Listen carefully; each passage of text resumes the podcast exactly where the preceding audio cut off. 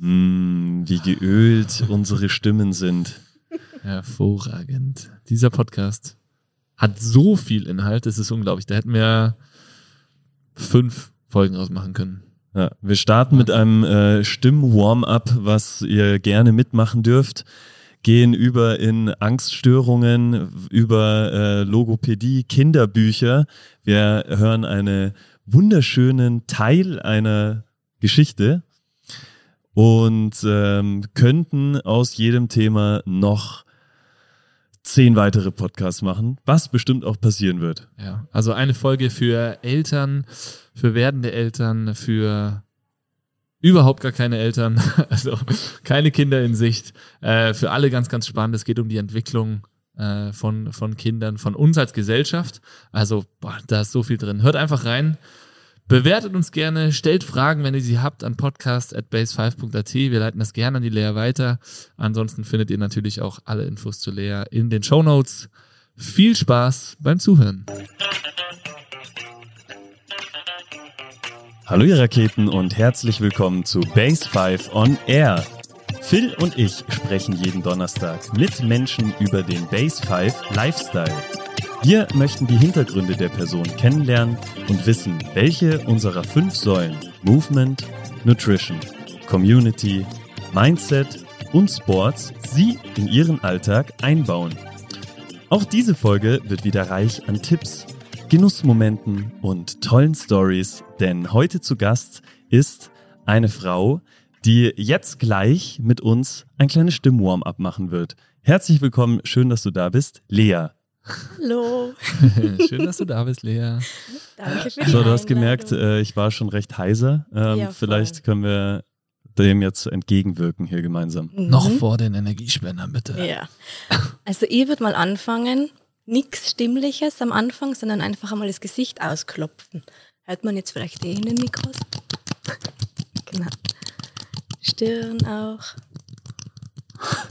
Klingt ein bisschen hohl bei dir, Phil. Arschgeige. Gut. Nase. Wichtiger Resonanzraum. Oh, Und hilft gegen Schnupfen, wenn man da klopft. ja, sogar. deine läuft schon, David. Ja. Vielleicht an. Hals ein bisschen. Genau. Brust. Boah, das machen wir jetzt jedes Mal so. Ja, genau. Und noch die Arme. Ja, das ist natürlich was zum Mitmachen, liebe Zuhörer und Zuhörerinnen. Ähm, gut. Wenn wir jetzt leicht aufstehen könnten, würde ich das den ganzen Körper rauf und runter machen, aber das ist, glaube ich, dann doch ein bisschen geht's. Dann allseits bekannt ist das Lippenflattern. Kennt ihr das beide? Mach ich Genau. immer mit Noah. Das war jetzt mal ohne Stimme, gell? Machen wir nur ohne Stimme. Und jetzt mal mit Stimme, so wie eine Sirene.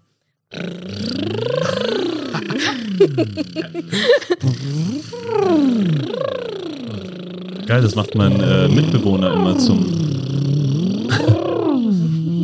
Warm-up für seine Trompete. Ja, genau. Es geht nicht, wenn man lacht. Gell? Mhm. Geil. Gut, und das Letzte, ähm, beim Sprechen ist es, wäre es perfekt, wenn man in seiner mittleren Stimmsprechlage spricht. Meistens spricht man eher zu hoch und die mittlere Stimmsprechlage findet man, wenn man einfach ganz langsam zählt. Also wenn ihr euch vorstellt, ihr würdet jetzt Verstecken spielen, dass man einfach irgendwo steht und man hat die Augen zu, macht sehr gerne die Augen zu und einfach zählen. Eins, zwei, drei, könnt ihr schon mitmachen, Vier, genau. Fünf, Fünf, sechs, sechs, sieben, Sieben, acht, acht, neun, neun, zehn, zehn, elf, elf, zwölf, zwölf, dreizehn, vierzehn, fünfzehn. Sechzehn. Und dann, Mm. also ich merke, dass sie dann, dass sie Ah. runterkommen Ja. mit der Stimme. Mhm. Ja, mit der Stimme, mit allem so, ne? So den Ja, ganzen, stimmt. Mhm. Du hast Alles. vorhin kurz gesagt, du bist ein bisschen nervös. Jetzt auch Ja. noch? Nein, jetzt geht's eigentlich. Aber davor, so mit euch so ein bisschen sich so eingrooven, hat auch schon geholfen. Ja, okay, schon. Sehr schön. Äh, Lea, vielen, vielen Dank für das kleine Stimmwarm-up. Das hat doch jetzt schon äh, sehr, Sehr sehr viel gebracht, auf jeden Fall. Ähm, Wie voll ist deine Energierakete jetzt gerade? Jetzt gerade würde ich sagen eine 9,2. Wow. Sehr Das präzise. ist präzise. nice. David, wie sieht's bei dir aus? Äh, ich bin bei einer 7. Okay. Du, Phil? Ähm, 7. Nee, ich würde mir auch, ich würde mir auch die 9 geben eher. Mhm. Nicht die 8, ne? Die ist tabu. Die 9. ja. Ich freue mich auf den Podcast jetzt. Äh, ich glaube, das wird richtig spannend für uns und äh, für alle Zuhörer und Zuhörerinnen da draußen. Ähm, das wird auch mein heutiger Energiespender. Lea, hast du dir schon einen Energiespender gegönnt heute? Gönnen können? Gönnen können. Heute ehrlicherweise tatsächlich noch nicht.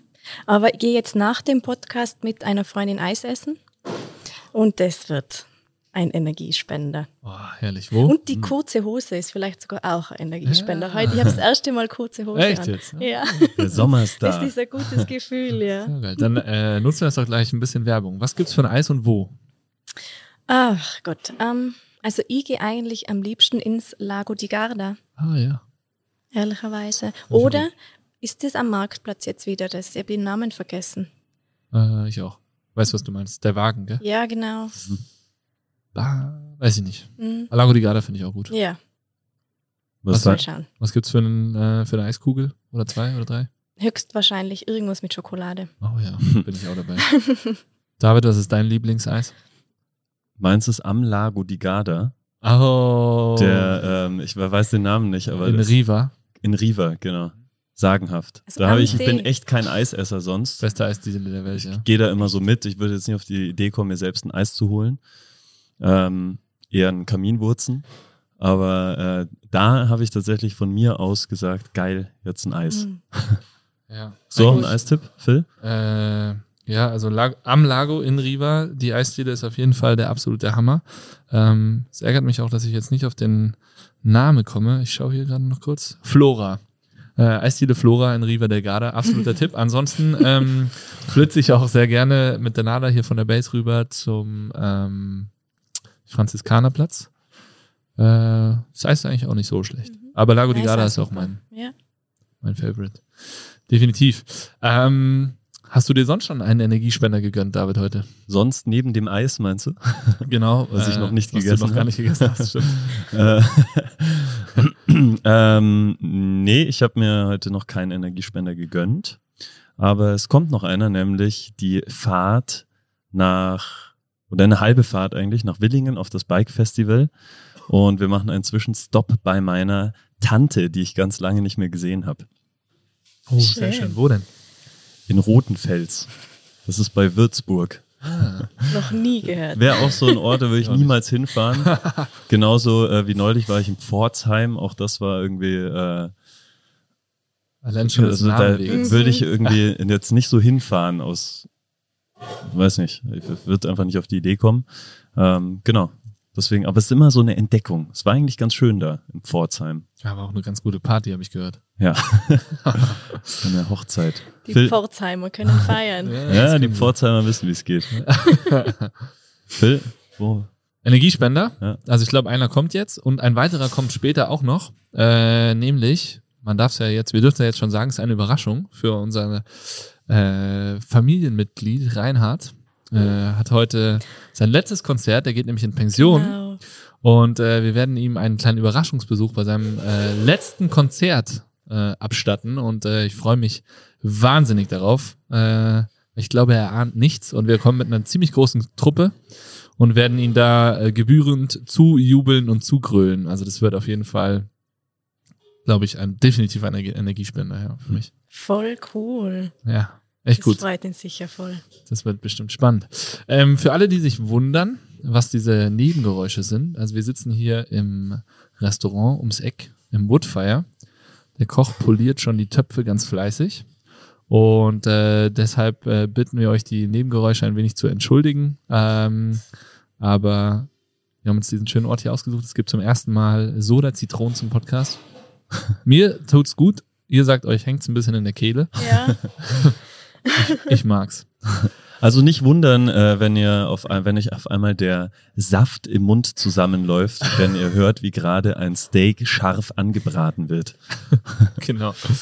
Äh, was noch schön anzuhören ist, ist das, was jetzt folgt. Lea, du hast uns äh, ja was mitgebracht. Mhm. Seid bereit? Stage is yours. Okay.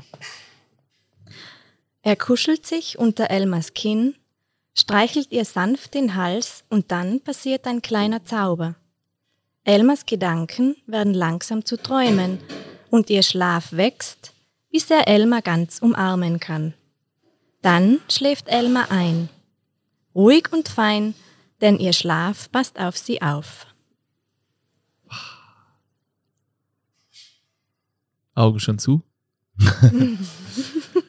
Ja, worum äh, es da genau jetzt gerade ging, da werden wir gleich genauer drauf eingehen.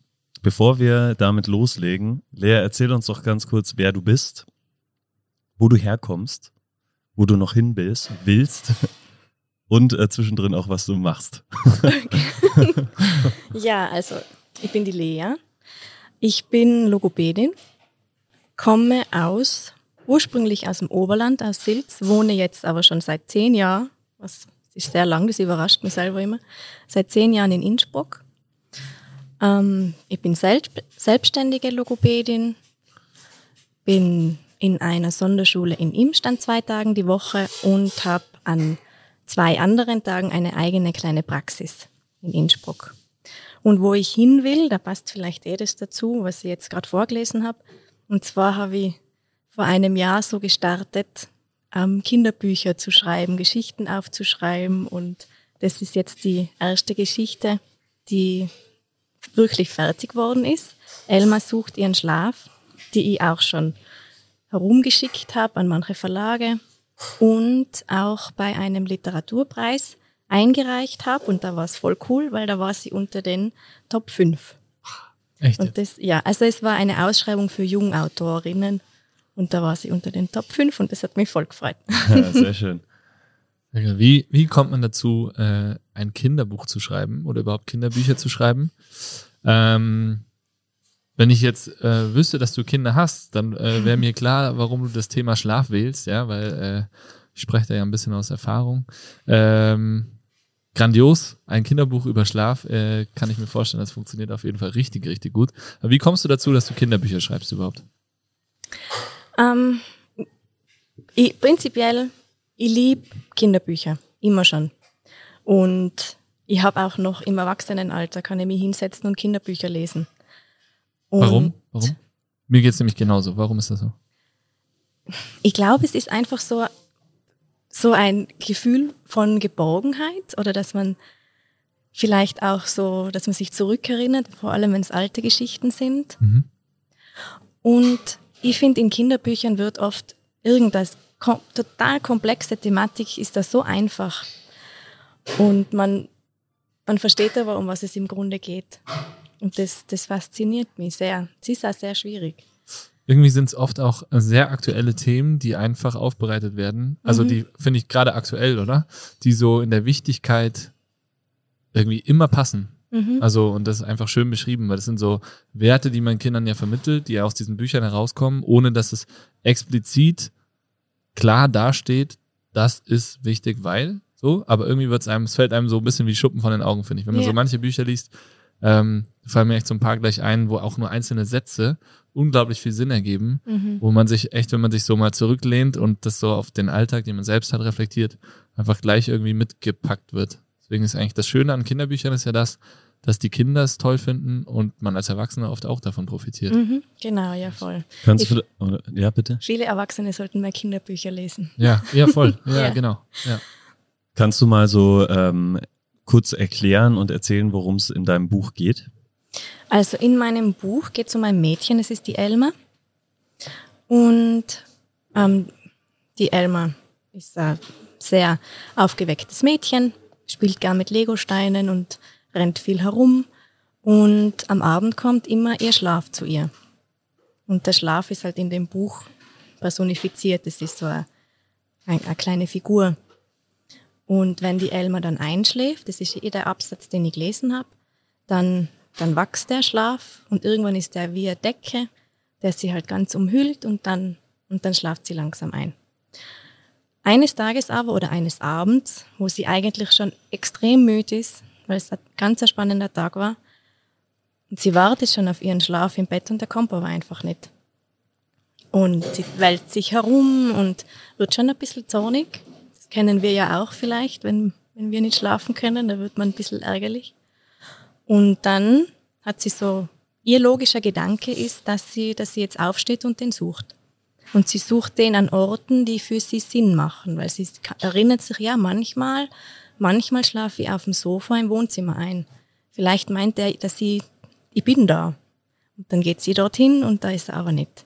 Und dann sucht sie im Kühlschrank, weil manchmal kriegt sie ja warme Milch zum Trinken am Abend, damit sie besser schlafen kann, wenn sie komplett aufgedreht ist. Aber da ist er auch nicht. Und so, so, und so geht's halt weiter. Und zum Schluss, Spoiler, zum Schluss treffen sie sich dann wieder in ihrem Bett, weil sie einfach sich denkt, na, sie ist so müde. Sie geht jetzt einfach in ihr Bett.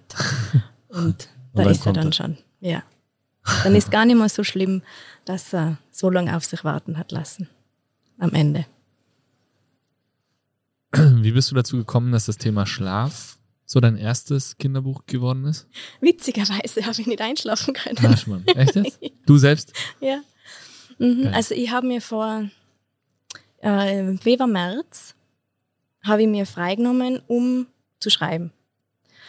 Und das Erste, was eben dann passiert ist, wo ich Zeit gehabt habe, dass ich nicht mehr schlafen habe können. Das ist oft so. Ich finde, Sachen sind, passieren oft irgendwie logisch. Aber hattest also, du da schon im Kopf, dass das äh, Buch übers Schlafen gehen nein, soll? Ja. Überhaupt nicht. Also ich bin wirklich um zwei in der Nacht im Bett gelegen und habe mir selber die Geschichte erzählt. Na, und dann habe ich mir gedacht, wow, das könnte was sein. und habe es dann aufgeschrieben, ja. Mhm. Geil, das ist ja schön. So war das. Richtig cool. Woran äh, ist, also hast du dich dann auch mit dem Thema auseinandergesetzt, warum man nicht einschlafen kann? Oder hast du das äh, aus deiner Perspektive quasi in äh, kindgerecht erzählt? Ich glaube, das vermischt sich bei mir, weil das Einschlafen können, das ist bei mir immer schon Thema. Also schon seit, seit ich Kind bin, erinnere ich mich, dass meine Eltern halt sehr, es war für sie, glaube ich, teilweise anstrengend, weil ich bin ganz schwer eingeschlafen und vor allem allein einschlafen war manchmal ganz, ganz schwierig. Durchschlafen nie, aber halt dieses Einschlafen.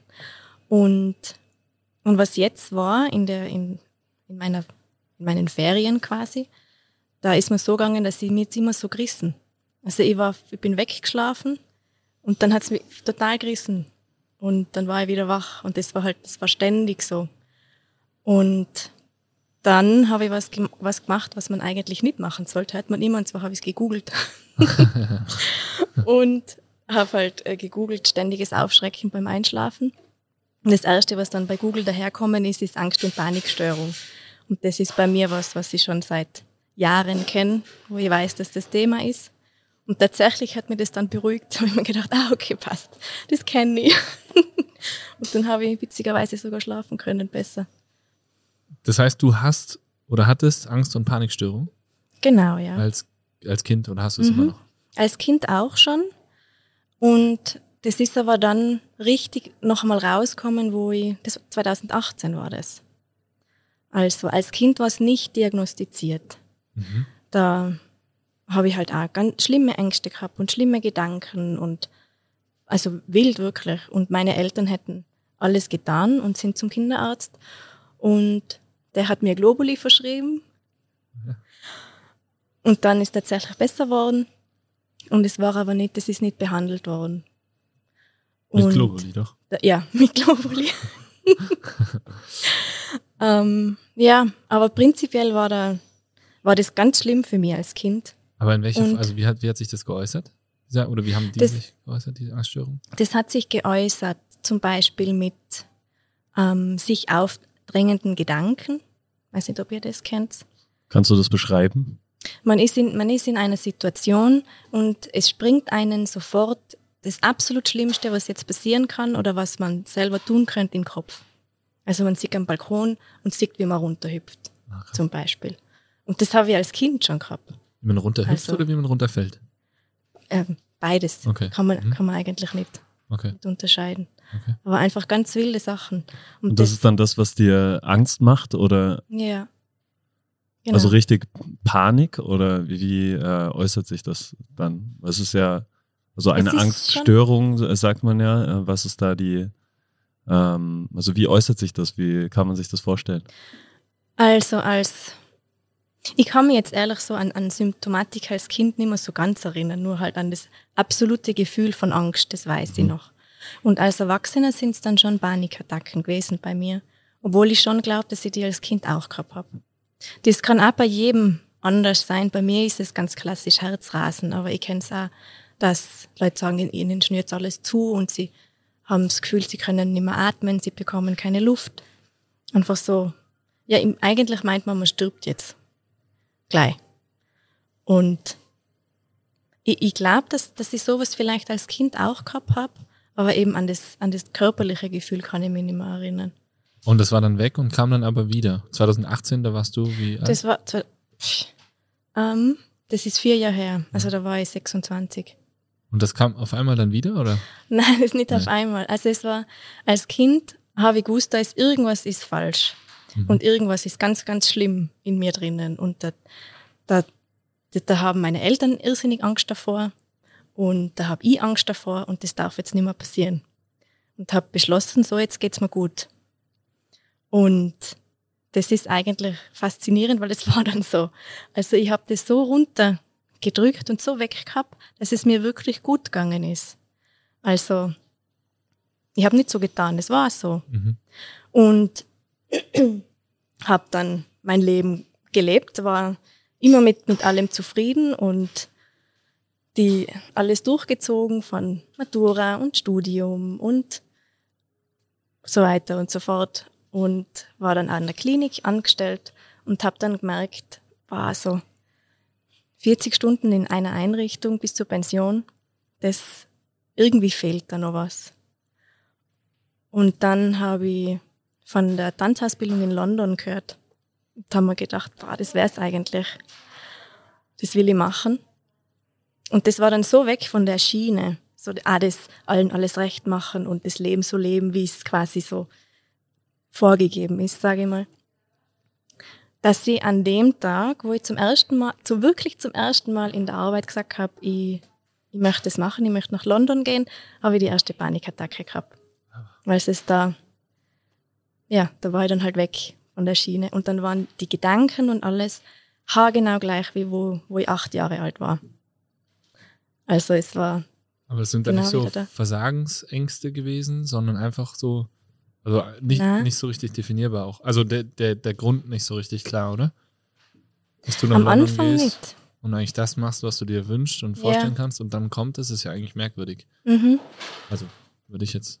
Ja, das ist, ich finde, das ist ganz was Wichtiges, dass, was ich, das, das habe ich so erlebt, dass ein, ein Zusammenbruch ist ganz oft ein Durchbruch. Mhm. Also wenn man, wenn, wenn was zusammenbricht, vielleicht eine Fassade, die man sich selber irgendwie aufgebaut hat oder so, wenn das zusammenbricht, natürlich tut es weh. Und natürlich ist das schlimm, weil dein, dein, ähm, die Struktur ist weg, plötzlich. Und dann, stand, und dann steht man da und der innerste Kern ist halt die Angst, die halt ewig lang da geschlafen hat. Die, die, die, die Kindheitsangst. Und ich habe das relativ bald ähm, gecheckt, dass das jetzt eigentlich was Gutes ist, was gerade passiert. Dass, dass ich jetzt das alles aufarbeiten kann. Und habe dann Therapie gekriegt und habe dann auch Medikamente gekriegt, ein halbes Jahr lang. Ähm, Was für, was für Medikamente nimmt man da? das war Antidepressiva. Ah, okay. Mhm. Ist nämlich auch sehr interessant, das hat mir meine Therapeutin in der ersten Sitzung erklärt. Mein Kopf, das war, das war wie ein Horrorfilm.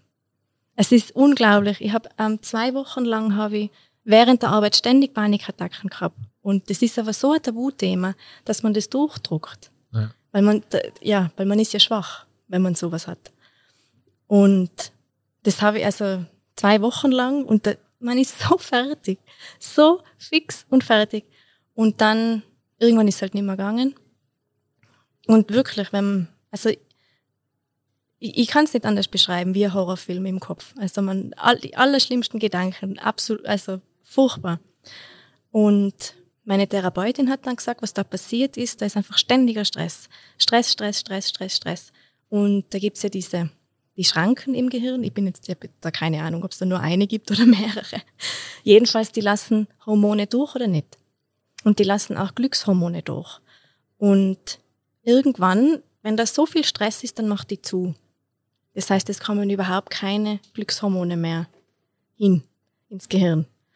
Und was das Medikament macht, ist, dass die Schranke einfach offen bleibt. Dann ist es offen. Und was dann passiert ist, dass, dass sich dann einfach das ganze System beruhigen kann im Gehirn. Und durch zusätzliche Therapie noch, man fängt es an aufzuarbeiten, man macht Sachen anders im Alltag, man braucht natürlich Ruhe, dann reguliert sich das selber wieder. Und ich habe dann, da war ich schon in London, habe ich angefangen, dass ich das, dass ich es vergiss, das Medikament. Da haben wir gedacht, boah, scheiße, das ist jetzt aber nicht gut.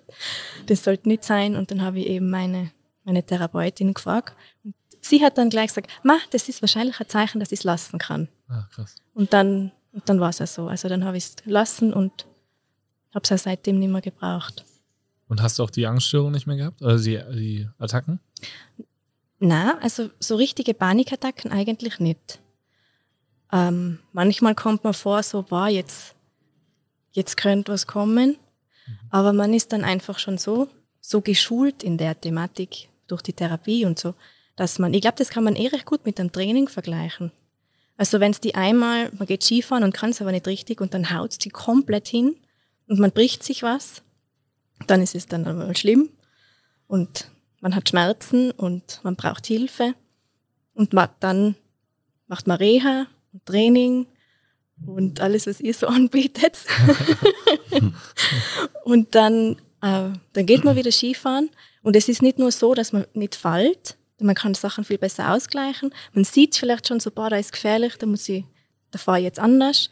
Und ich glaube auch ganz wichtig, man lernt, wie man fällt. Also dass, wenn man fällt, dass man sich nicht so fest wehtut, dass man sich abrollen kann. Das. Und ich glaube, das kann man recht gut auch auf die Psyche. Also so ein bisschen das äh, Einschätzen seiner Ressourcen, die man hat und auch natürlich das Abrufen dann der, der Fähigkeiten und Mhm. Ressourcen. Ähm, und das war auch so, das war ja zum Beispiel mit der äh, Lara, die wir neulich im Podcast hat, hatten, ein Thema mit den, äh, mit den Schwächen Mhm. mehr oder weniger zu arbeiten, anstatt gegen sie. Ist das äh, auch so ein, also könntest du das auch so äh, bestätigen, dass Ja. das äh, ein Weg ist, der, Mhm. der für Auf dich jeden funktioniert? Fall. Ich finde das mit den Schwächen jetzt gerade schön, weil du sagst, weil ich, ich, mittlerweile sehe ich auch, dass die, die Angstthematik bei mir, das ist einfach die, die Hinterseite von einer irrsinnig schönen Medaille. Also das ist auf der anderen Seite ist einfühlsam sein und sich in andere reinversetzen können und ähm, ja, und ich kann einfach irrsinnig gut mit Kindern. Und ich glaube, das hat auch was mit dem, mit dem zu tun, dass, dass, dass ich mich da halt gut erinnern kann, dass es auch mal schwer sein kann als Kind. Und man merkt es man auch, dass du äh, hier einen sehr komplexen Sachverhalt eigentlich schon wieder äh, jetzt mit mehreren Beispielen schon äh, so eigentlich verständlich dargestellt hast, dass äh, wir beide uns, glaube ich, äh, schon ein ganz gutes Bild davon machen können. Ja, schön. Ich hoffe, alle, die zuhören, auch. Ja. Und auch äh, einfach, dass man darüber redet. Mhm. Das finde ich, das hast du jetzt eben nur recht beiläufig gesagt auch. Antidepressiva auch als Mittel, aber trotzdem, dass es was ist, über das man reden Ja. darf, kann und sollte. Das hatten wir auch schon in dem einen oder anderen Podcast. Bene zum Beispiel, Zirp, ähm, wo wir gesagt haben, okay, es redet keiner über das Thema. Wenn es mir nicht gut geht, dann sage ich das nicht, oder? Ich sage Mhm. immer, wie geht's dir? So eine Klassikerfrage, ja, alles gut. Aber wenn du mal sagst, so, alles scheiße, dann ist, äh, mit der Antwort Mhm. habe ich jetzt überhaupt nicht gerechnet. Rechnet keiner mit Ja. irgendwie. Und äh, dass es eigentlich dir auch mal schlecht gehen darf und dass man auch äh, drüber reden darf. Oder wir hatten es, äh, ich glaube, das war ja sogar der Titel mit im Podcast mit Tammy oder Sarah.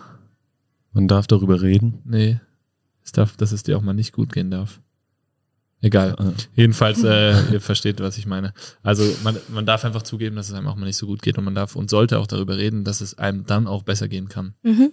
Genau. Mhm. Und dass es sogar was Gutes sein kann. Ja, eben, genau, Ja. ja, genau.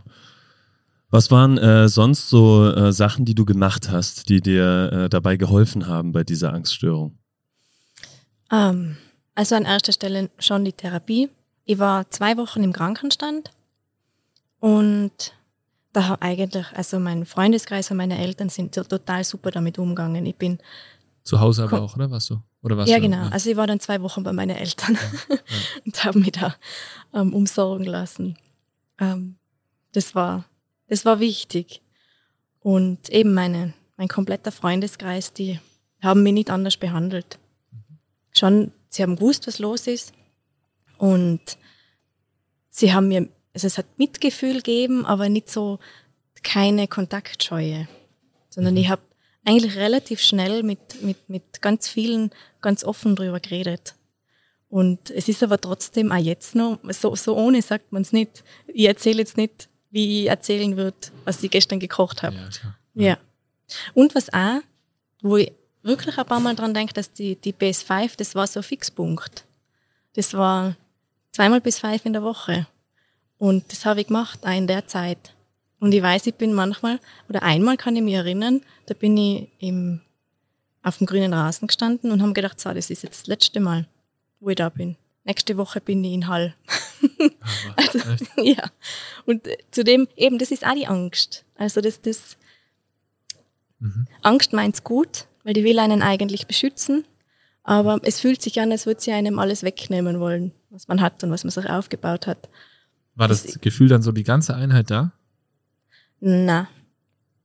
Ja, also ähm, im Hintergrund vielleicht schon. Ja. Krass. Aber das ist auch was, was die, die Therapeutin zu mir äh, schnell gesagt hat. Also ich habe halt, man erzählt hat, wer man ist und was man tut und ich war, habe mich halt sportlich sehr, war sehr aktiv. Und dann hat sie gesagt, ja, bewegen tust du eh. Das ist es, das ist wichtig. Und auch so, ähm, dass man halt eine Struktur hat. Und da war die Base-5-Struktur eindeutig. Cool. Ja. Und die körperliche Betätigung wahrscheinlich, ne? Sich selbst spüren. Ja, ja, eben, das wisst ihr wahrscheinlich eh Das viel besser, was da alles Aspekt. abgeht Ja. im Hirn. Mhm. Jetzt sind wir äh, sehr weit gekommen vom, äh, also danke, dass du erstmal da so tiefe Einblicke gibst in äh, dieses sehr persönliche Thema, was du ja sagst, wo du jetzt nicht drüber redest, wie übers Butterbrot oder das Eis, äh, was du gegessen hast. Und Mhm. für uns auch irgendwie sehr neu, ne? Also ich meine, Ja. dass wir Kontakt haben mit, mit depressiven Menschen, die daran zu knabbern, zu kämpfen haben. Das passiert ja bei uns schon öfter oder kommt bei uns öfter vor, dass wir dieses Thema haben. Aber genau über so eine Angststörung zu reden, hatte ich jetzt so noch, noch nie. Deswegen super spannend, dass du das äh, so teilst und äh, ja, echt erschreckend auch mal zu hören. Also Ja. irgendwie auch erschreckend, wenn man sagt, okay, du warst da da und, äh, und hast so diese Gedanken Mhm. und trotzdem so die Fassade, das ist jetzt nicht alle elf, die mit dir im Kurs waren, irgendwie so denken, so, uh, Mhm. der müssen wir helfen. Ja. Jetzt. So. Ist Mhm. eigentlich auch äh, krass, gell? Weil wenn man das so, ist immer so das, was man sich ja eigentlich vorstellt, dass man Menschen anguckt und sieht, wie es ihnen geht. Mhm. Aber so ist es ja nicht. Nein. Es ist einfach so eine Ja. krasse Fassade. Ja. Und ähm, deswegen echt spannend. Ähm, und ist ja auch dann sicher Teil oder hat dann wahrscheinlich Einfluss in deinem Buch auch äh, gefunden, wenn du sagst, äh, den Schlaf zu suchen. Also wenn äh, da irgendwas weg ist, ist das dann, oder war das auch Teil von deinem Buch, so diese äh, Thematik? Also Teil von meinem Buch ist Die- bestimmt, ja? Ja, also so die, den Schlaf, die Angst, den Schlaf nicht mehr wiederzufinden? Oder ist das ja ganz getrennt jetzt von dem Buchthema? Na, eigentlich nicht. Also generell, mh, ich, ich, ich, ich kenne es halt bei mir sehr gut, dass es mich sehr stresst, wenn ich nicht schlafen kann. Und je mehr man sich stresst, umso weniger kann man einschlafen. Weil das, das kreist dann halt auch so im Kopf und dann denkt sich, boah, jetzt ist jetzt schon, jetzt liege ich schon eine Stunde und jetzt habe ich nur, jetzt kann ich nur mal sieben Stunden schlafen, jetzt kann ich nur mal sechs Stunden schlafen, jetzt kann ich nur mal fünf Stunden schlafen, keine Ahnung. Ähm, das, also das, das, das ist was, da kann ich mich total reinsteigern und das stresst mich sehr. Und ich, ich weiß auch bei Kindern, dass das oft Thema ist, auch für die, vor allem für die Eltern. Man will ja, dass das Kind schlaft, oder? Dass es am nächsten Tag halbwegs aushaltbar ist oder dass man selber einmal auch was tun kann. Ähm, und dass es dem Kind vor allem gut geht. Ein Kind, das gut einschlafen kann und ein Kind, das durchschlaft und das ist ein Kind, dem es gut geht, so gefühlt, Gefühlt, oder? ja. Ja. Und mit dem Buch will ich einfach den Druck ein bisschen rausnehmen. Und der, der Grundsatz dahinter ist, irgendwann kommt der Schlaf schon. Manchmal braucht er halt ein bisschen. Und das ist was, das, das, das hilft mir jetzt auch beim Einschlafen. Wo ich mir denke, ich werde sicher einschlafen irgendwann. Ich werde sicher wieder schlafen. Aber wenn du dir die ganze Zeit die Frage stellst, warum schlafe ich nicht ein, warum schlafe ich Ja, nicht ein, dann ja. wird's halt nur umso länger. Ja, ne? eben. Das ist ja auch das, was ich so, also was man, was man spürt oder was, glaube ich, die Kinder auch krass spüren, wenn man, äh, also Nala schläft auch noch nicht alleine ein, also Mhm. da sind wir eigentlich auch immer dabei, lesen vor oder dann hat sie dies und das noch zu erzählen und da merkst du richtig, also du merkst, wenn, wenn du selbst einen Stress hast, dass sie jetzt schnell einschläft, weil du musst noch was erledigen oder du hast irgendwas, Fußballspiel im Fernsehen, keine Ahnung, irgendwas, ähm, dann klappt's nicht. Ja. Ja, es klappt nur schnell, wenn man selber richtig und auch authentisch ruhig ist und Mhm. auch wirklich Mhm. da liegt und denkt, ach ja, wenn ich jetzt selber mit wegknack so, dann ist eigentlich auch wurscht. Ja. Bleibe ich einfach hier liegen, dann funktioniert's und dann geht's voll schnell. Mhm. Oder wenn einfach an dem Tag viel war, ne, das merke ich schon beim, beim Noah, beim ganz Kleinen, der kann noch nicht so erzählen, was gerade ihn so berührt, aber du merkst einfach, wenn der viele Menschen gesehen hat, wenn der an vielen verschiedenen Orten war und so weiter, dann schläft er einfach nicht. Und dann merkst du, wie er es verarbeitet. Und das ist ja bei Nala, die erzählt's dann halt, ne? Dann merkst du manchmal, kurz bevor sie wegknackt, fängt sie dann echt nochmal an, irgendwelche ganz komische, zusammenhangslose Dinge des Tages nochmal hintereinander zu reihen. Mhm. Und dann weißt du ja, jetzt ist es gleich vorbei, Mhm. so, ne? Weil das ergibt jetzt alles überhaupt gar keinen Sinn mehr. Ähm, und das ist eigentlich so schön, das dann auch in so einem Buch mal nochmal zu hören, zu sehen und zu lesen und sich auch darüber auszutauschen. Mhm. Ja, danke. Äh, ja, das ist einfach, Ja. dass es irgendwann passiert und dass man auch vielleicht da einfach ein bisschen Ruhe bewahren muss Mhm. Und sich einfach darauf besinnen muss, egal ob Kind oder Elternteil, dass es halt, dass der Schlaf schon irgendwann kommt. Ja, genau. Ja, das ist schön. Was Schlaf vielleicht noch so mit der Angst zu tun hat, ist ähm, Einschlafen oder Schlaf ist Kontrollverlust. Und das ist, das ist für mich, für mich ein großes Thema ist Kontrollverlust. Da habe ich, das geht für mich gar nicht. äh, und Einschlafen ist genau das. Du gibst die komplett, komplett die Kontrolle ab. Du bist nicht mehr bewusst. Ja. Und für Kinder, vor allem für kleine Kinder, ist das, die wissen nicht einmal, ob sie wieder aufwachen. Die wissen, okay, ich bin müde und ich schlafe jetzt ein.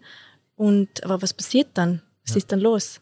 Ich, Ja. ich weiß ja gar nicht, ab wann ein Kind überhaupt unterscheiden kann, was ist ein Traum und was nicht. Ja, das stimmt, ja. Das, also gerade so der Noah, also ich, ich, ich kenne Kinder, die haben, die, die, die brüllen beim Einschlafen. Das ist ein Kampf, Mhm. weil es ist eben, weil es so, weil es Angst macht, Angst machen kann. Und deshalb habe ich ja den, eben der Schlaf ist lieb. ja. Und passt cool, auf, ja, dass kein Albtraum kommt und so, ja. Da habe ich mir auch noch nie so Gedanken drüber gemacht. Stimmt eigentlich.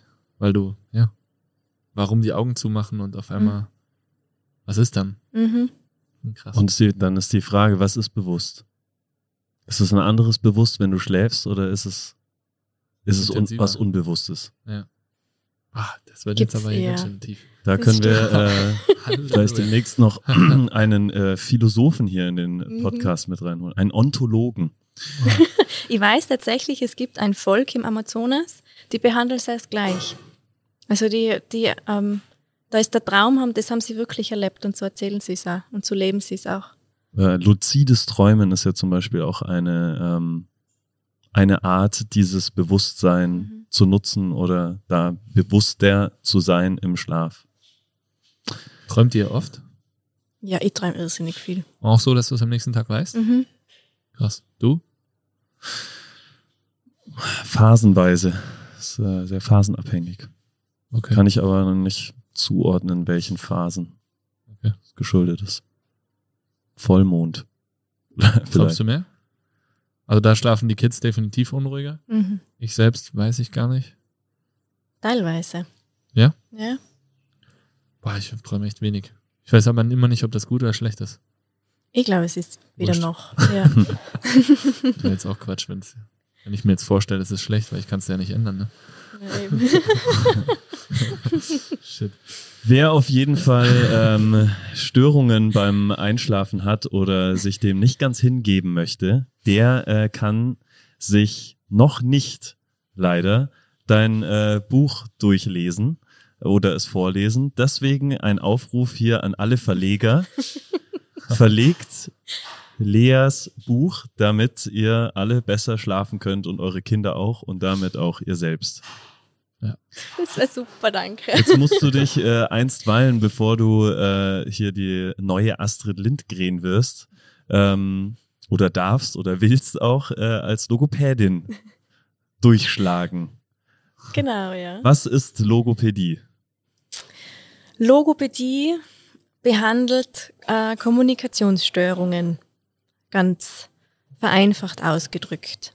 Nebenher noch Schluckstörungen und Hörstörungen und ich bin im, im, im Bereich Kinder und Jugendliche angesiedelt. Also bei mir geht's um Sprachentwicklungsstörungen, das wäre so der typische S-Fehler oder Traktor-Graktor zum Beispiel.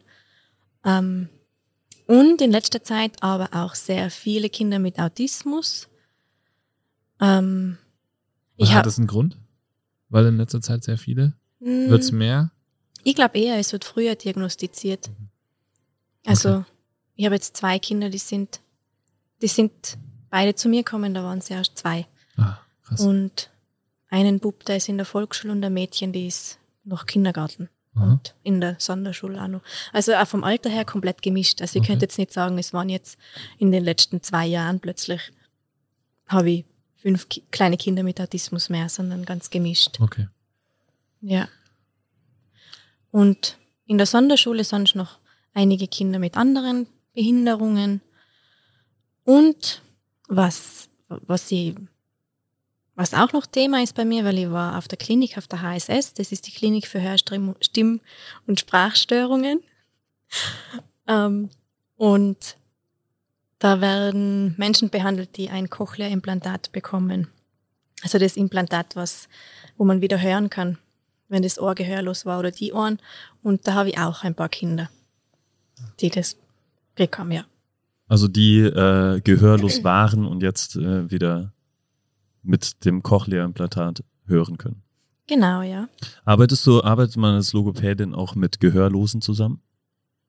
Na, die, ähm, das hat dann nichts mehr mit, das hat dann, also zumindest die Stimme fällt weg bei Gehörlosen. Ähm, es also gibt deine schon, Stimme? Ja, genau. Oder ich kann, also man, eigentlich macht man das immer weniger. Früher sind die ja fast gezwungen worden, dass sie sprechen lernen. Und das ist jetzt aber nicht mehr so. Die, dort greift man eher auf andere Mittel zurück oder eben Cochlea-Implantat, obwohl das auch immer die Entscheidung ist von den Eltern, ob die Kinder eins bekommen oder nicht. Also auch wenn, wenn beide Eltern gehörlos sind, dann ist es jetzt nicht sehe ich so, dass das Kind nicht unbedingt ein Cochlea-Implantat braucht, weil die Kommunikation ist gegeben mit der Gebärdensprache. Ähm, das ist, finde ich auch ganz wichtig, dass man das ansieht als, das ist einfach eine eigene Community mit der eigenen Sprache, die genauso in der Gesellschaft verankert gehören. Wo eher wir schauen sollten, dass es barrierefrei zugeht überall. Wie schaut jetzt so dein, dein Alltag aus äh, im, als Logopädin? Ist das viel blubbern und äh, abklopfen, so wie wir es am Anfang gemacht haben? das eher, eher sehr selten. Das mache ich eher mit den, mit den Größeren oder ich würde es mit Erwachsenen machen, aber ich habe, ähm, also mit, mit, Stimme arbeite ich sehr wenig tatsächlich. Ähm, mein Alltag schaut so aus, oder soll ich, soll ich einen Tag beschreiben oder eine Stunde? so dass wir vielleicht ein Gefühl dafür bekommen, was du so äh, machst. Was so, was so abläuft. Ähm, das ist gar nicht so einfach. Es ist, es ist irrsinnig unterschiedlich. Also es ist jedes Kind komplett anders. Das hat sich jetzt auch bei mir so ergeben, dass ich auch ganz viele verschiedene Sachen mache mit Kindern. Mit den Kleinen äh, spielt man sehr offen, also das heißt auch offenes Spiel. Da geht es darum, dass sie die Sprache jetzt auch schon mal entdecken also die, die, dass sie Ideen haben und draufkommen, so, hey, boah, cool, ich kann da ja was machen und ich kann jemandem zeigen, was ich da mache. Und ich kann den Bauklotz nehmen und so tun, als wäre es ein Telefon. Das hat mit, das hat mit Denken eher zu tun als mit Sprechen noch viel eher. Also man muss erst das Denken anstoßen und die Fantasie anstoßen und dann kommt die Sprache. Das hat auch viel mit, also die Spielentwicklung ist da irrsinnig wichtig. Deswegen hört man ja oft von Logopädinnen, die spielen nur, was nicht richtig ist. Da steckt sehr viel dahinter. Äh, ja, mit den Kindern mit Autismus, denen, denen zeige, wie sie kommunizieren können mit der Außenwelt, weil sie einfach, da ist einfach so eine ganz andere Wahrnehmung da. Und die, ich, sehe, ich sehe es ein bisschen so, man spricht ja von Menschen mit Autismus und neurotypisch, sind dann, wären dann quasi wir. Und das Autismus-Spektrum ist irrsinnig, irrsinnig breit. Und ich habe so ein bisschen die Meinung, dass wenn es umgekehrt wäre, also wenn die Neurotypischen in der Unterzahl wären, dann wäre halt alles komplett anders aufgebaut. Echt? Dann würde man vielleicht nicht sprechen, sondern dann würde man vielleicht sich, dann würde man anders kommunizieren. Und so müssen halt sie sich auf uns einstellen und das und, und quasi umlernen, wenn man das so sagen kann. Was sind denn so Indikatoren, äh, vielleicht für, für Eltern hier, um, um zu sagen, das Kind ist autistisch oder hat Autis ja, ist autistisch? Ähm, Kann man das sagen oder gibt es so wohl verschiedene? kann ja. man schon. Also wenn ein Kind nicht in Interaktion tretet, kein Blickkontakt, Ah. äh, das ist ja so eigentlich so ein Top-Punkt. Okay. Kind hat keinen, stellt keinen Blickkontakt her. Mit niemandem, auch nicht mit den Eltern, oder? Mhm. Ah. Genau. Die sind eher zum Beispiel ganz was Typisches ist, dass äh, ein Kind mit Autismus, das nimmt deine Hand und führt die Hand dorthin zu dem, was es gerade will. Also Okay. das, die kommunizieren so. Und früher habe ich ganz oft gehört, dass das, dass, dass, dass, das praktisch was Asoziales ist. Also die haben keinen sozialen Kontakt und keine Emotionen und so. Und das ist so falsch. Also das ist komplett. Ich finde sogar das Gegenteil. Ja, wollte ich jetzt auch gerade sagen. Ja. Also wenn jemand doch die Hand eines anderen nimmt, um was Mhm. dann ist doch eigentlich, mhm, ja, eben. oder? Genau. Und es ist, also es, die meisten stellen schon manchmal Blickkontakt her, nun jetzt nicht, ich meine sogar wir jetzt. Ich sehe ihn David fast gar nicht durch die ganzen Dinge, aber trotzdem schaut man sich in die Augen und man, man sucht die Augen, weil man einfach so kommuniziert, wir als, als neurotypische Menschen. Und wenn einen ein Kind mit Autismus in die Augen schaut, boah, das ist so intensiv. Da denkst du mal brutal. Ich, wenn ich du wäre, hätte ich das auch nicht 24 Stunden am Tag mit jedem aushalten. Man hat das Gefühl, der sieht jetzt komplett in den innersten Winkel von der Seele. Teilweise schon, ja. Wann, aber wann passiert es, dass es ein, dass es dann doch den Blickkontakt hat? In einer Situation, wo man gerade komplett ähm, in Sync ist, sage ich mal. Ist also das wenn, gut? ja, Also das ist quasi so ein Therapieerfolg. könnte man schon sagen. Auch für die also Beziehung ist es ein Erfolg. Ah, okay. Ja. okay. Also dass ich merke, okay, jetzt, ähm, Mhm. Jetzt haben wir einen schönen Moment gehabt. Mhm. Kann auch sein, dass das dann wochenlang nicht mehr passiert, aber das ist dann auch okay. Ja. Also um das geht's nicht. Ich lerne, ich lerne dem Kind nicht Blickkontakt. Das hat, macht man nicht mehr. Man hat auch, das habe ich auch noch gemacht, dass man Blickkontakt einfordert. Zum Beispiel erst was hergibt, wenn das Kind mich anschaut. Ah, okay. Und die verzweifeln da aber. Und, jetzt man, soll es passieren eigentlich. ja, und jetzt Also. ist es aber. So ein Nebenprodukt. Eben genau. Ja. Um das geht's gar nicht mehr. Mhm. Krass. Man redet ja immer davon, seit Jahren habe ich das Gefühl, äh, die Entwicklung der Kinder ist so schlecht, äh, wir können nicht mal mehr auf Bäume klettern und so weiter. Ähm, ist ja auch so, ähm, aber stellst du das in der Sprache auch fest, dass die Entwicklung da im Durchschnitt schlechter wird? Sprachentwicklung? Oder kann man das so das nicht? ist, es ist für mich sehr schwer zu beurteilen, weil ich sehe ja nur die Kinder, die was haben. Stimmt, ja. Also, Oder gibt es irgendwelche Studien oder irgendwelche ja. logopädischen äh, Da würde ich jetzt sagen, ich kann jetzt leider auch keine Studien zitieren, aber ich glaube auch eher, dass die Diagnostik genauer wird. mhm. Auch in den, in den Kindergärten. Und was auch dazu kommt, ist einfach die Kinder mit Migrationshintergrund. Dass da schon, also bei mir sind einige dabei, auch Kinder, die, die, die geflüchtet sind, wo, jemand, wo, wo da einfach schon ähm, Traumata dahinter stehen, Ja. was jetzt nie so, nie sehr förderlich generell für die Entwicklung und dann auch nicht für die Sprachentwicklung ist. Aber ich könnte jetzt nicht sagen, dass, dass, es, all- dass es schlechter wird.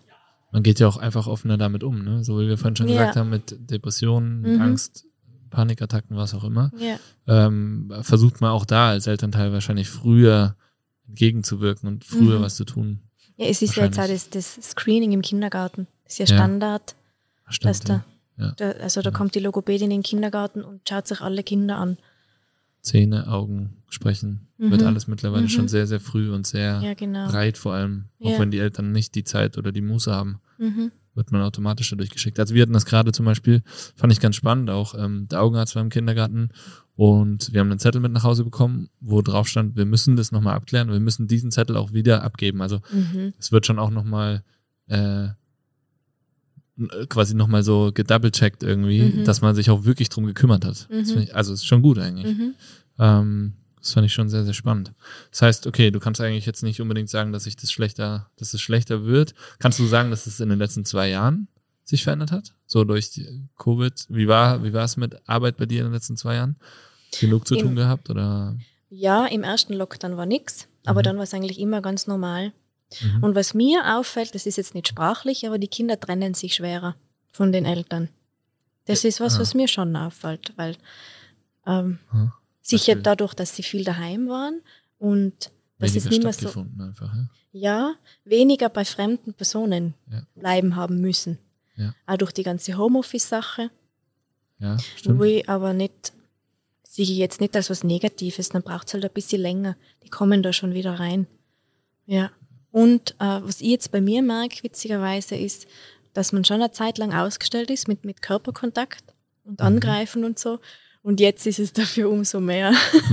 Ja. Also ja, ich finde das total wichtig. Ähm, ich bin so ein bisschen jetzt äh, hängen geblieben irgendwie bei dem äh, Autismus-Thema, gerade gedanklich.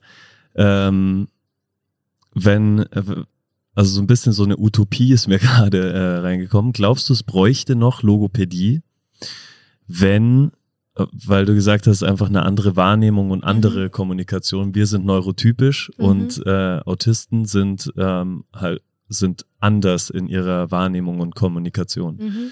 ähm, bräuchte es Logopäden noch, wenn äh, Autismus ähm, als einfach eigenständiger Typ, Kommunikationstyp äh, akzeptiert werden würde und sich jeder gegenseitig auf die spezifische Kommunikation der von wem auch immer, selbst wenn es eine Angststörung ist, äh, einstellt.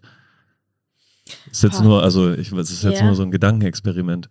Ja, ist es, es ist ja das nur, das ist eine These von mir, dass das, dass das auch funktionieren tät. Dass halt wir dann uns auf sie einstellen müssten. Das ist, da habe ich, das ist rein meine, eine, eine These, wo ich mir denke, das könnte sogar sein. Ähm, boah, Das wäre ja Wahnsinn, Vielleicht- als wäre so der Next Step in der Inklusion, äh, Mhm. dass es braucht vielleicht mit- keine spezifischen ähm, Therapeuten mehr, mhm. sondern jeder stellt sich auf jeden ein und so hat lebt jeder Mensch in seiner Wahrnehmung, in seinem Bewusstsein und Mhm. kann trotzdem mit allen kommunizieren, ohne dass Probleme auftreten. Aber ja. Das, ist, das, ist ja, das Problem ist ja, dass du dich so schwierig in das andere Thema hineinversetzen kannst, oder? Und dir vorstellen kannst, wie du dann damit umgehen müsstest. Umgekehrt ja wieder genau gleich. Also wäre eigentlich der ein, ein Job der Zukunft, äh, Leute quasi auszubilden in der äh, Akzeptanz aller Wahrnehmungsformen. Also dann ja, das sind, auf kannst jeden du Fall, machen. sind auf jeden Fall Arbeitsplätze gesichert, Ja. glaube ich. Ähm, weil du musstest ja theoretisch, müsstest du das ja in jede Richtung denken, oder? Ja, eben. Ich glaube, da Ähm, ist man tausend Jahre dran. Also wer blind, äh, wer sehen kann und wer nicht sehen kann, dann musst du es ja auch wieder darum Mhm. drehen. Dann musst du alle, Mhm. die sehen können, so schulen, dass sie sich fühlen und genauso benehmen, bewegen, artikulieren wie Blinde und, und also Aber es Mhm. passiert ja, also so einer, der zum Beispiel nicht gehen kann und am Rollstuhl sitzt, mhm. Ähm, dem schaffen wir Rampen, damit er trotzdem überall sich hinbewegen kann. Und so er ist nicht aufs Gehen ähm, gedacht, sondern auch auf jemand, der seine Gefühle nicht kommunizieren kann, ähm, wie wir es verstehen. Mhm. Dem schaffen wir eine Methode, wie er es trotzdem kann. Ich glaube, das ist eigentlich nur möglich durchs drüber reden und äh, dass man sich einfach viel mehr über Krankheiten, Störungen austauscht und dass es einfach viel normaler wird. Eigentlich das, was wir ja schon eben mit dem, mit dem Angststörungsthema oder mit den Depressionen gesagt haben. Mhm. Wir müssen einfach jede Art von Krankheit oder Einschränkung zu was Normalem machen, indem man einfach es thematisiert, drüber redet, Kinder erzieht in die Richtung und, und vor allem letztendlich ja so diese Gleichberechtigung auf jeder Ebene irgendwie schafft, oder? Dass man einfach, es gibt keinen, du bist krank oder du bist gesund, sondern wir sind alle gleich. Der eine hat halt die Einschränkungen und dafür hat der andere halt ein hängendes Ohrläppchen oder so, was der andere Ja, halt nicht hat. Also weißt du, was ich meine? Es Mhm. ist einfach eher, aber da befinden wir uns ja, denke ich manchmal, in, in einer gewissen Schicht auf einer, auf einem guten Weg Mhm. und aber global gesehen auf einem katastrophalen Weg. Und das ist jetzt nur die Frage, wie kriegt man das hin? Aber ich glaube, das Ja. ist ja schwarz-weiß, behindert, nicht behindert, Ich glaube aber, die Schichten gibt's überall. homosexuell, heterosexuell. Also das ist ja dann am Ende des Tages, das ist ja genau unser gesellschaftliches Problem, was wir Mhm. haben, ähm, bezogen auf, auf alles. Jetzt. Umso wichtiger, äh, zum Beispiel der Lea zuzuhören. Und äh, Und euren Podcasts Nee. Genau, ja, unser Podcast. ge- genau. Also uns und hört uns zu, Leute, für eine Bessere Welt. bessere Welt. Ja, also ich glaube, das ist Ja. es einfach. Man muss drüber reden. Man muss über diese, man muss Mhm. über einfach offen genug sein, drüber zu reden. Ich weiß nicht, also jeder, der das hört oder darf ja sich sicherlich auch mal bei dir melden, um, um Tipps anzufangen. Und gern. ich glaube, das sollte genau das Thema sein, dass man sich einfach da besser vernetzt, äh, wie man mit solchen Einschränkungen umgeht, dass man, wenn man äh, ein, ein kleines Kind hat und ich habe dich auch schon mal gefragt wegen Nala irgendwas, wo ich sage, ey, boah, ich weiß leider nicht mehr so genau, was es war, S oder sowas, glaube ich. Ja. Ne? Ich gesagt habe, ich glaube, sie hat so einen S-Fehler, müssen wir, müssen wir da was tun? Und dann nimmst du aber gleich so ein bisschen Druck raus und sagst, hey, das ist ganz normal, das ist Mhm. ab dem und dem Alter und und so weiter und so fort, dass man einfach da nicht zurückzieht und Mhm. sich nicht Gedanken darüber macht, ähm, ob man diese Frage jetzt stellen kann oder ob man denkt, ob der oder diejenige dann denkt, so, hey, hat Mhm. er eigentlich überhaupt gar keinen, überhaupt gar keinen Plan oder boah, der hat ein krankes Kind zu Hause und redet darüber. So, irgendwie. Also ich Ja, glaube, das, das muss Ja. einfach genau der Punkt sein, Ja. dass man sich einfach öffnet, offen ist. Und da diese Community schafft auch, wo man sich so öffnen kann. Und das wäre auch der Wunsch, warum wir immer gesagt haben, okay, die Community ist so die wichtigste Säule in der Base, weil da kann jeder hinkommen, egal wie fit oder unfit oder krank oder wie auch immer man sich fühlt und jeder wird gehört und wird gesehen und jeder ist was wert, oder? Und äh, das ist ja eigentlich das, das Schöne an der Sache und ähm, ich finde, das muss halt einfach, das muss das sein, was wir gemeinsam pushen, dass Mhm. man einfach sich öffnet und redet Ja. und Ja, das finde ich auch voll wichtig. Das hat mir auch immer geholfen, weil ganz, ganz oft die Antwort drauf war dann überraschenderweise, "Ma, ja, mir ist auch mal so gegangen. ja, genau, ja, Ja. genau. Und das, das, das hilft dann extrem. Glaube ich auch. Ja. Sehr tiefe. Wow. Ich finde, wir haben sind so ein bisschen in. Äh, Ich war mir sicher, dass es in eine sehr Ja. tiefe Richtung gehen Ja. wird. Ich wusste überhaupt noch nicht, in welche Richtung, aber es hat mich äh, bestätigt darin, dass wir dich äh, schon längst hätten fragen sollen, ob du nicht hier Gästin werden sollst. Schön, dass du dir die Zeit genommen hast, Lea. Ja, Wirklich. danke. Ich habe mich sehr Tolles wohl Thema. gefühlt. ja. freut mich auch richtig. Das Ähm, finde ich cool. Wie, wie ist so das Thema ähm, Social Media, Bildschirmzeit ähm, momentan? Ähm, wird so die Geräusche. Da ist ja der Grill. ähm, Der Eiswagen. also volle Ablenkung, wie auch in äh, Social Media man oft abgelenkt wirkt. Hat das einen Einfluss äh, aus logopädischer Sicht ja. für Kinder und Erwachsene? schon so. Ähm, ich, für beide finde ich. Ich habe ja schon, ich habe einige Jugendliche, die sind gerade so dazwischen. Also wo schon so TikTok, Instagram jetzt nicht so, sind sie, da sind wir zu alt.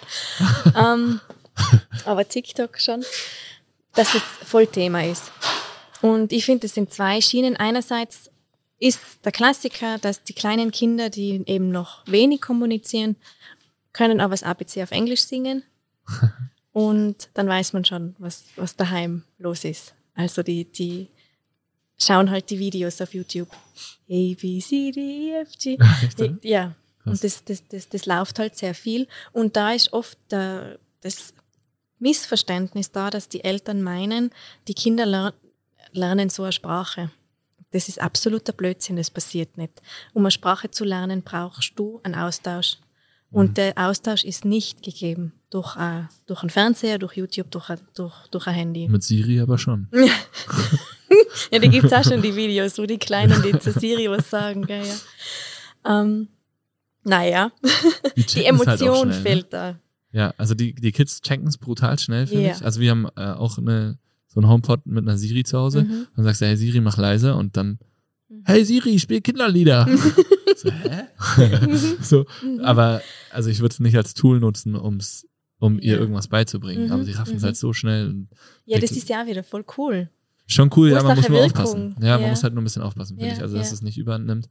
Äh, Auch der Kleine geht schon ans Handy und weiß, wie er Mhm. swiped und der ist ein Jahr. Mhm. Ja, also das ist schon crazy. Ja, ja. ähm, dass er die Kamera ankriegt. So. Das ist schon verrückt.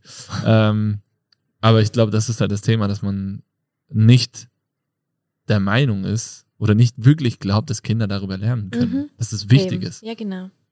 Wenn dann, also der Idealfall wäre, wenn dass man Videos zusammen mit dem Kind anschaut. Da weiß ich aber auch, und das finde ich auch komplett okay, das machen auch in meinem Verwandtenkreis und Bekanntenkreis, dass beim Zähneputzen dürfen sie Video schauen, zum Beispiel. Oder wenn man mal 20 Minuten einfach eine Ruhe braucht oder was tun muss, dass sie dann ein Video schauen. Das finde ich absolut, wirklich absolut okay. Weil es ist einfach nicht mehr wegzudenken aus unserem Leben. Und ich finde schon, dass man als Erwachsener, das ist oft dann so ein bisschen eine Doppelmoral. Ich meine, wir sind auch keine Ahnung, wie lange am Tag vorm Handy. Ja. Und dann zu den Kindern sagen, na, du darfst das aber nicht. Das finde ich, ja, das finde ich sogar fast ein bisschen falsch, muss ich sagen. Man muss halt, Ja. man muss ihnen einen richtigen Umgang damit lernen. Ja. Und Und den vielleicht auch selber zuerst beherrschen, den Ja, richtigen eben. Umgang. Genau. Also wenn ich beim, am Tisch das Handy da habe und dann heißt es aber, na, beim Essen darfst du keine Videos schauen, das, äh, Schwierig, ja. ja, Finde ich einen guten Punkt, muss man sich einfach nur bewusst machen. ne? Es, ich glaube, es braucht einfach ein gesundes Mittelmaß aus Ja. dem Ganzen. Und äh, das finde ich auch. man muss, man selbst muss sich bewusst sein, wann setze ich es ein oder Mhm. wann ist es vielleicht auch nicht unbedingt richtig, dass ich es einsetze und ich mache es trotzdem, aber ich muss mir dessen bewusst sein, dass es vielleicht nicht gerade optimal ist. Mhm. Und das Gleiche sollte man ja den Kids dann auch Ja. versuchen beizubringen. Ja. Aber weil, weil, also ein Kind ohne Computer, Handys, Bildschirme zu erziehen, kann ja auch nicht die Lösung sein. Na, das ist ja nicht Ja? Also macht ja auch gar keinen Sinn. Dann Ja. müssen sie es halt mit zwölf lernen und dann ist es ein absoluter Überkonsum. Wahrscheinlich, weil ich es zwölf Jahre lang nicht durfte. Mhm. Das ist ja wie, bei uns war das früher mit äh, Süßigkeiten. Mhm. Wenn es zu Hause nie Süßigkeiten gab, also die, die zu Hause nie durften, sie sind, wenn sie einmal aus dem Haus waren, komplett eskaliert. Mhm. Tami erzählt immer von einer, immer wenn die dann auf, Ski, äh, auf Skireisen gefahren sind, die war aus so einem Skiinternat, ja, die ist dann erste Tankstelle ausgestiegen und dann ging es voll ab, einen ganzen Rucksack vollgeladen mit jedem Scheiß und Süßigkeiten. Mhm, So, mhm, und das mhm. ist ja dann auch nicht Sinn der Sache. Und das hast du ja Ja. auf jeder Ebene, oder? Wo du Ja. komplett einfach äh, auf Verzicht irgendwas versuchst beizubringen, wird es Mhm. einfach nur irgendwann überkommen, Mhm. äh, konsumiert. Genau, ja, obwohl es, und eben, es ist ja oft nicht authentisch, auch die Süßigkeiten. Ja, Wir essen genau. auch manchmal Süßigkeiten. Ja, voll. Ja. Klar. Ja. Oder du nicht, David. Ich habe früher immer äh, trockene Käsebrote mitbekommen, wo so eine Scheibe Käse zwischen zwei überdimensional großen Broten war, Ohne Butter. ohne Butter. Warum? Weil das eh, der ist ja eh nicht. Und da war ich ist- schon, äh, da war ich schon erpicht drauf, mir äh, von anderen vielleicht eine Gurke abzuzwacken, die Ja, ich noch drauflegen kann, oder ein äh, vielleicht das falsch darstellen, das Brot und äh, als übelst lecker präsentieren Mhm. Und dadurch einen Kinderriegel oder so erhaschen. Das ähm, aber, Kinderriegel gegen Brot aber es hat nicht darin geendet, dass ich jetzt äh, maßlos Übertreiben. die Süßigkeiten reingestopft hätte. Ja, eben. Aber du hast auch Süßigkeiten bekommen. Ja. In deiner Kinder. Ja, ja, das ist war nicht Punkt. dieses komplette. Äh, Das ist ja genau das Thema. ja. Ich glaube, da, das Maß ist immer da, auch da wieder brutal, brutal wichtig und wertvoll. Mhm. Jetzt wissen wir, okay, äh, Social Media und Videos sind schon mal nicht das Tool der Wahl, um die äh, und äh, ab, komplette Abstinenz das Tool der Wahl, äh, um die Entwicklung der Kinder zu fördern. Was ist es dann? Ist es vielleicht Movement, Nutrition, Community, Mindset und Sports? Du alles. Tatsächlich wirklich alles. Alle fünf. Also, ja, gemeinsam mit dem Kind kochen. Für die Sprache super. Was brauchen wir? Was kommt als nächstes? Ähm, was passiert mit dem Kuchen, wenn im Ofen ist? Wie schaut er jetzt aus? Jetzt ist er braun. Da, da kann sprachlich schon so extrem viel passieren. Movement natürlich auch. Ich meine, nicht nur, dass, dass die ganze, die, die ähm, Bewegungsentwicklung und die Sprachentwicklung, das ist auch, das, das, das ist wie Brot und Käse in deinem Fall. Brot und Butter, das gehört so zusammen. Äh, ja, rausgehen mit den Kindern und, und, und wild sein und wenn es jetzt wirklich um die Sprache geht, kann man ja mal sich überlegen, machen wir jetzt, was machen wir jetzt für ein Parcours und, und wohin fahren wir jetzt und auch äh, Abenteuer. Also bei, bei, bei Bewegung denke ich als Kind an Abenteuer. Da erlebt man was und das will man erzählen, wenn man dann, wenn man dann daheim ist am Abend. Oder auch im anderen. Community, ähm, it takes a village to raise a man heißt Also Kindergarten oder auch daheim, Familie, Freunde. Alles irrsinnig wichtig für ihr Kind. Wie wichtig ist eigentlich die ähm, Kommunikation von Kindern untereinander? Die ist irrsinnig wichtig und funktioniert, finde ich, meistens erstaunlich gut. Also Egal, die, wie gut die sprechen können. Ne? Ja, also es, was schon passiert ist, dass Kinder, die nicht sprechen können, haben äh, wenige Freunde, zum Beispiel. Oder was auch ganz interessant ist, gerade bei so Rollenspielen sind Kindern, die Kinder, die schlecht sprechen, oft der Hund oder das Pferd oder die Katze. Die sind halt Echt? dann bei, bei Vater, Mutter, Kind, ist ja. dann das Kind, das, das sprachlich nicht so weit ist, ist dann der, der Familienhund quasi, der, der halt bellt. das ist, ist eben, aber da, da, da fügen sie sich halt ein und können mitspielen. Ja. Kinder, von, sind sie von sich aus dann Hund, Katze oder sowas? Oder werden sie von anderen dazu gemacht? Ich, Nala ist mal richtig ausgerastet, wo ein Freund zu ihr gesagt hat, du bist jetzt der und der. Mhm. Irgendein Tier aus irgendeinem Buch oder ja, Film, keine ja, Ahnung. Ja. Die ist durchgedreht, mhm. wo der es gesagt hat. Ich glaube, das ist unterschiedlich. Ich glaube, es ist unterschiedlich, ob sie es mögen oder nicht. Ich mhm. glaube, für ganz viele Kinder ist es einfach total lässig, dass sie da jetzt mitspielen. Und da lernen sie ja auch total viel, weil der Hund ist ja dabei, der sieht ja, was passiert ja, und sieht, was geredet wird. Und vielleicht ist der Hund dann irgendwann einmal das Kind. Der Bär. Oder genau, ja, oder der Papagei, der vielleicht schon einmal nachredet oder so irgendwas. Das hätte ich jetzt noch nie gehört. Ähm, was war die Frage ursprünglich? Die äh, unsere ah, ja, fünf genau. Säulen, wie die reinspielen in die ja. Entwicklung auch von Kindern. Mindset mhm. hast du, ja, in deinem Buch ist ja das Thema Mindset mhm. auch ein ganz, ganz wichtiger Aspekt, gell? Ja. Genau. Und Sports, äh, auch mit den Kindern mal ins Fußballstadion gehen, das ist für die Sprachentwicklung eine absolute Katastrophe. Fällt mir jetzt nur zu Säule Sport sein.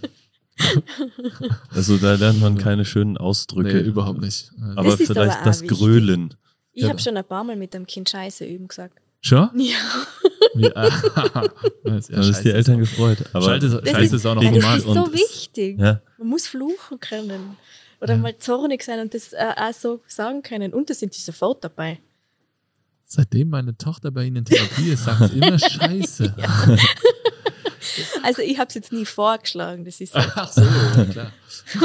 Ist eigentlich. Was ist das da? ja, genau. Äh, äh, ganz kurz, du hast vorher als ähm, Definition Logopädie noch gesagt, also es ist eine Kommunikationsstörung, äh, oder? Mhm.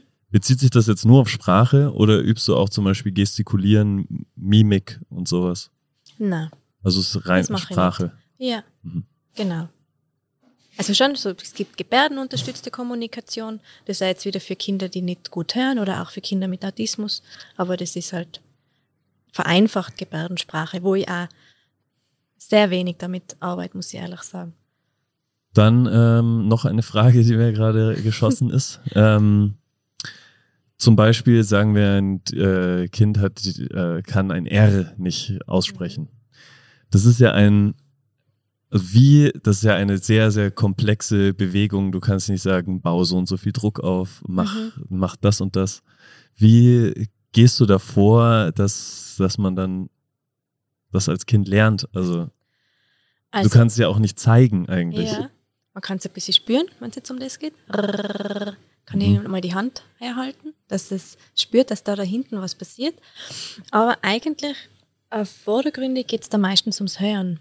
Also, dass die Kinder nicht hören, dass da, was da für ein Laut eigentlich reingehört. Das wär, also typisch wäre, dass sie es durch ein H ersetzen oder L, also ähm, Rose, Hose zum Beispiel oder Rot, Lot. Und für die ist das einfach, das, das klingt gleich. Und für uns ist das nur so komisch, weil es für uns eben nicht gleich klingt, weil wir das gelernt haben. Aber ich weiß jetzt nicht, ob es jetzt Japan oder, ich, ich glaube, es ist Japanisch. Ja. Für die macht das keinen Unterschied. L oder R im Wort. Du kannst dir aussuchen, was du sagst. Das ist bei uns gleich mit zum Beispiel R hinten und R vorne. Das sind auch rein theoretisch zwei unterschiedliche Laute. Aber ob ich jetzt sage rot oder rot, du verstehst mich genauso. Du wirst vielleicht hören, okay, ich komme von irgendeinem anderen Gebiet, aber es ist das gleiche Wort. Und was ich da mache, ist, dass ich den Kindern den Unterschied hören lerne. Also da sage ich, schau, das ist ein L, das ist dann zum Beispiel bei mir ist das immer das Eis, weil das leckt man, das ist L. Und R ist die Katze, weil die schnurrt. Und dann muss das Kind hören, war da jetzt ein Eis oder war da jetzt eine Katze.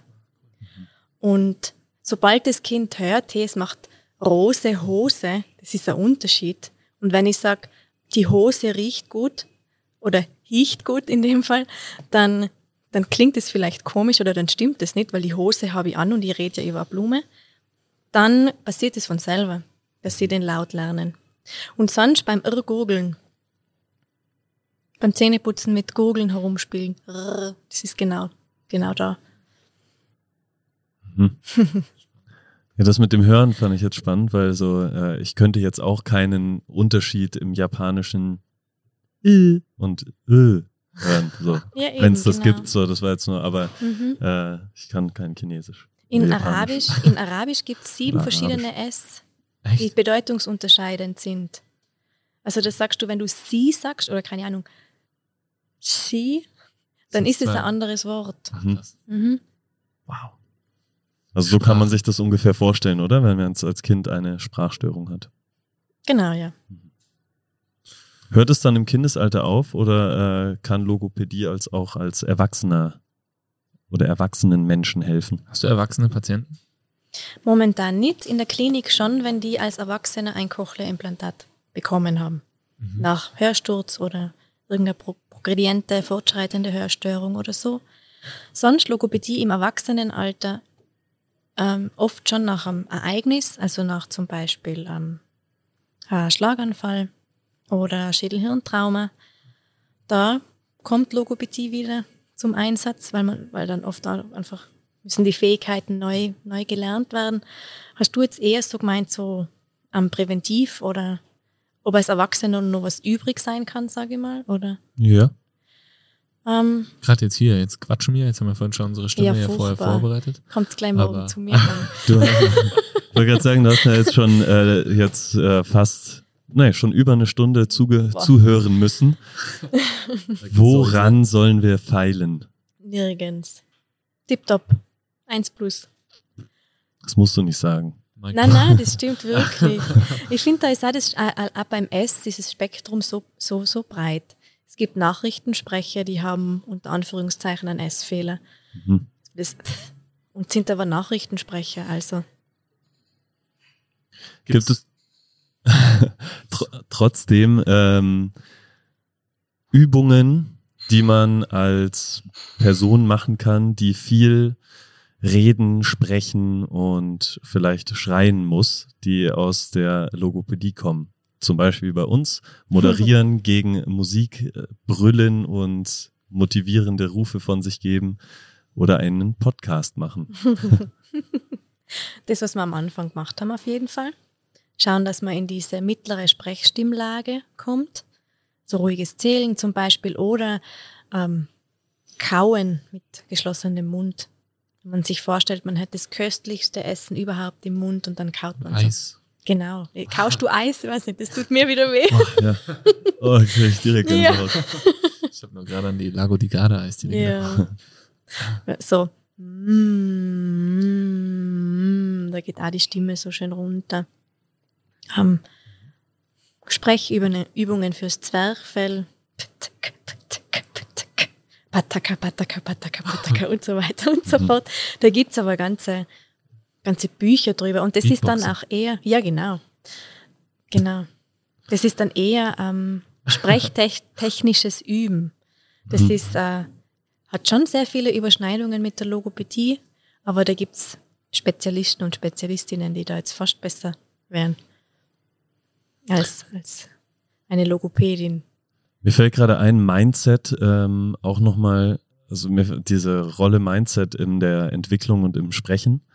Äh, wir hatten neulich eine Education mit Stevie und der ähm, Vagusnerv Mhm.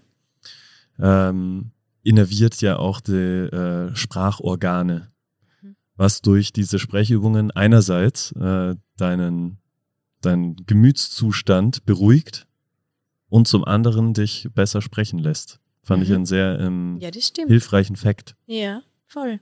Mir ist das jetzt ist komplett logisch. Man sagt auch immer Stimme und Stimmung. Mhm. Hängt vom Wort her zusammen und auch generell. Siehst du mal. Mhm.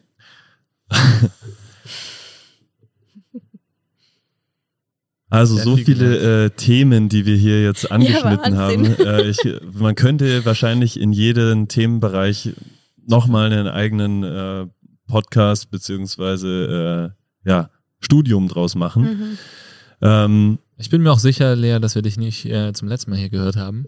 Würde mich auf jeden Fall freuen, wenn wir das ein oder andere Thema nochmal aufgreifen oder das ein oder andere weitere Kinderbuch Mhm. thematisieren. Ja. Das fand ich auch sehr schön. ja, sehr gern. Ähm, solltest du mal nicht schlafen können und äh, ein äh, Kinderbuch äh, mit Hilfe der fünf Säulen ausarbeiten wollen oder können. Mhm. Also ich habe da schon des Öfteren drüber nachgedacht, ehrlich gesagt, ob man das nicht irgendwie in ein schönes, äh, mehrwertvolles äh, Kinderbuch so verwandeln jede könnte. Säule ein Kinderbuch, oder? Alle gemeinsam. Mm, Fünf Bücher? Wäre eigentlich auch gut. Mhm. Sechs. Eins, wo alle drin sind. Eins für jede Säule. Mhm. Nee, also ähm, ja, ich glaube, so wie du es gesagt hast, ich glaube, es gibt auch diese fünf Säulen geben sehr, sehr viel her. Und äh, ich habe ja vorhin schon im, im Vorgespräch kurz mal die, die Bücher von Felix Neureuter angesprochen. Mhm. Der macht es echt gut und verpackt so ähm, gesellschaftlich soziale Themen in Kombination mit Ernährung und Bewegung irgendwie in Bücher. Und der, die sind echt cool. Einmal geht's ums Skifahren, einmal ums Fußballspielen und einmal geht's um einen äh, ein bisschen Biathlon angehauchten Mehrkampf. Richtig cool. Mhm. Echt äh, schön gemacht. Ich glaube, sowas könnten wir auch gut machen und ich glaube, der David wäre auch ein guter äh, Vorleser von Kinderbüchern. Das habe ich auch, äh, glaube ich, dir schon mal gesagt, ne? ja, das habe ich sogar am Anfang gesagt. Du auch schon mal gesagt? Ja. Definitiv. Ich glaube, im David könnte sich ja aber eine Geschichte einfallen, eine gute. Ja, aber da weiß ich immer noch nicht, ob er den auch, äh, ob er das auch mit, mit Sinn gut füllen kann. bei den Geschichten, bei den Geschichten, die er sonst so äh, ins Mikro bläst. ja, das äh, wie, ähm, wie beim Einschlafen. Oft musst du den Sinn suchen, Mhm. aber er dann kommt dann doch immer wieder zu einem zurück, Ich wenn man finde diese auch Kurzgeschichten den Blödsinn Genauer irrsinnig zuhört. wichtig. Ja. Auch in Kinderbüchern. Blödsinn ist so wichtig. Ja. Manchmal, also oft braucht es gar keine Moral. Die Moral kommt schon irgendwie. Aber da, für die Stimmung und die Man muss ja Stimme sagen, bevor, es, generell, bevor ja. es diesen Podcast hier überhaupt äh, gab, standen Lea und ich schon im engen Austausch Mhm. im äh, Littis, stimmt, ja. Litti am Talken, Mhm. mein vorheriger Podcast, oder der läuft immer noch, aber nicht mehr so regelmäßig. ähm, und da hat die Lea mir schon einige Geschichten nämlich geschickt. Ähm, es war der, der Bauer Sepp, ist so ein Depp, Genau. äh, habe ich bereits vorgelesen von einem Mhm. Kind, was bei dir in der äh, Therapie war. Ja, genau. Okay. Das war der Oberhammer. Das hat dem so, also ja, mit sowas kann man einem Kind einfach so viel geben. Freude machen. Ja, Ja. Jugendlicher, muss man eigentlich sagen. Ja. Mhm. Schön. So, damit wir ähm, jetzt noch äh, was mitnehmen können für äh, daheim, für uns und für unsere etwaigen Kinder, wenn wir welche haben. ähm, was sind deine Top 5 Tipps für eine gesunde Entwicklung von Kindern und Erwachsenen? Gut, also. Der erste wäre, ähm, Kinder kriegen alles mit. Also wenn man, wenn es einem nicht so gut geht, aus welchen Gründen auch immer, wenn es Konflikte gibt, finanzielle Schwierigkeiten, Krankheit, irgendwas. Also wenn man das Kind schonen will und den, dem davon nichts erzählt, dann kann das sein, dass, das, dass sich das Kind gar nicht auskennt. Also man, man darf Kindern solche Sachen ruhig, ruhig zutrauen. Das Zweite wäre, dass man sich Hilfe holt, wenn man merkt, man braucht sie. Äh, das Dritte, das Dritte, was habe ich da gehabt? Weiß jetzt gar nicht mehr. Du hattest noch so drei, die du selber auch formuliert. äh, Sätze. stimmt, ja. Eltern auf, äh, Genau, das Bauch- Bauchgefühl. Ja. Das, das kriege ich auch oft mit. Die Eltern haben schon im Gespür, was für die Kinder am besten ist. Und da können sie ruhig drauf hören. Ja. Und dann habe ich noch drei so Sätze, die mir in den letzten Jahren eh seit, seit die Angststörung so akut war bei mir, die sind mir so zugeflogen und die mir sehr helfen. Und der erste war ähm, don't, don't believe everything you think. Also glaub nicht alles, was du selber denkst. Der zweite ist, ähm, man muss sich von sich selber nicht alles gefallen lassen. Und der dritte, ähm, behandle dich selber wie eine gute Freundin oder wie einen guten Freund. Und der dritte, das ist noch recht schwierig für mich, aber es wird besser. Sehr schön. Wir hätten dich äh, gerne zur Freundin so nett ähm, und tiefsinnig äh, und einfühlsam du jetzt äh, mit uns hier in diesem Podcast gesprochen hast. Vielen Dank dafür. Sehr und gerne. äh, wie Danke. gesagt, also liebe Verleger, Aufgemerkt und aufgepasst. Das Buch wird euch vorgestellt. In diesem Sinne äh, schreien wir noch einmal aus der aufgewärmten, geölten Stimme heraus in die Welt hinein. Vielleicht liegen hier nämlich auch die Steaks schon auf dem Grill. Das Man riecht sie schon. Phil und ich schreien Bass, äh, du Lea und alle anderen schreien Five, Fäuste fliegen in die Luft. 3, 2, 1, Bass! Hi, danke. danke euch. Schön war's.